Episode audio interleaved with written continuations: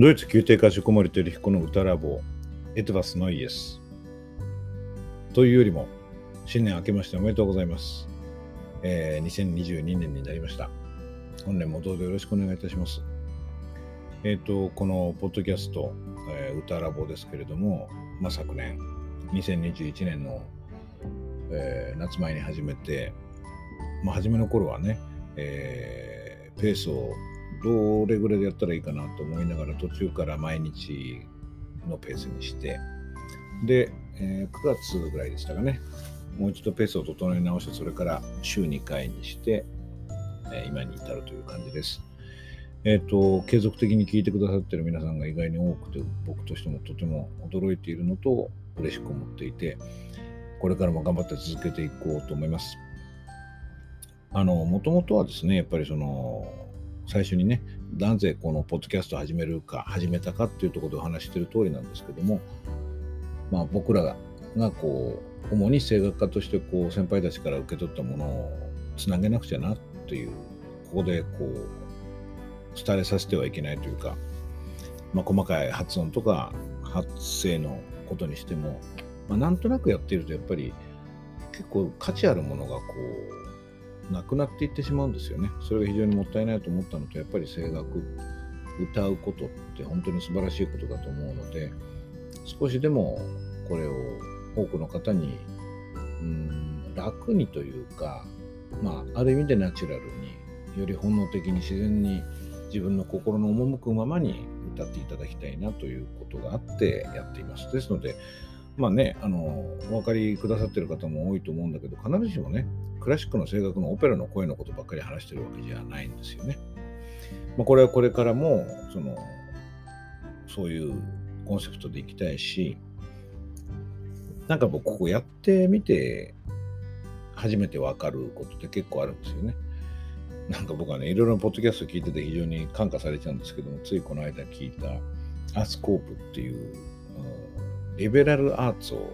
テーマにしてやっている深井龍之介さんっていうね、方がメイン MC でやってらっしゃるんですけど、そこで物理の専門家を呼んで話を聞いていたときに、物事の理解にこう3種類あるっていうことを言っていて、数学的理解と物理的理解と、まあ、工学的理解っていうのがあって、その工学的っていうのが、まあ、エンジニアとしての理解みたいなことだったんですけど、やっぱりエンジニアっていうのはものを実際に作ってみたり、やってみたりして、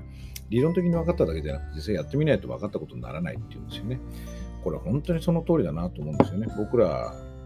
演奏家もそうかなと思うんだけど、ポッドキャストに関しても僕やってみて、初めて分かることっていうのはたくさんあって、まあ、お話をしたことで分かることもあるし、皆さんからフィードバックいただいて、それを聞いて、ああ、なるほどと思うこともあるし、フィードバックを聞いて僕はさらにこう、配信したもので分かることもあるっていうのはすごく面白いと思ってます。で、その中の一つがこうこの声楽のティップをバランス型と開発型なんて言いましたけどそういうふうに分類できたこともこれだけ横並べて見たことで初めて分かったことだったりあと健康法を含めですね。あのいろんなやっぱり歌うものとして人間として何でしょうね。包括的にこう歌と向き合っていけたらこう人間的な成長と歌の前進っていうのがすごくリンクしてくるんでね、そこも大事にしていきたいと思っています。これからも、まあ、歌手として教育家として後輩のサポートをしていきたい、この声楽文化、歌唱文化を継承していきたいと思っています。またそれプラス、まあ、今年の夢はというか、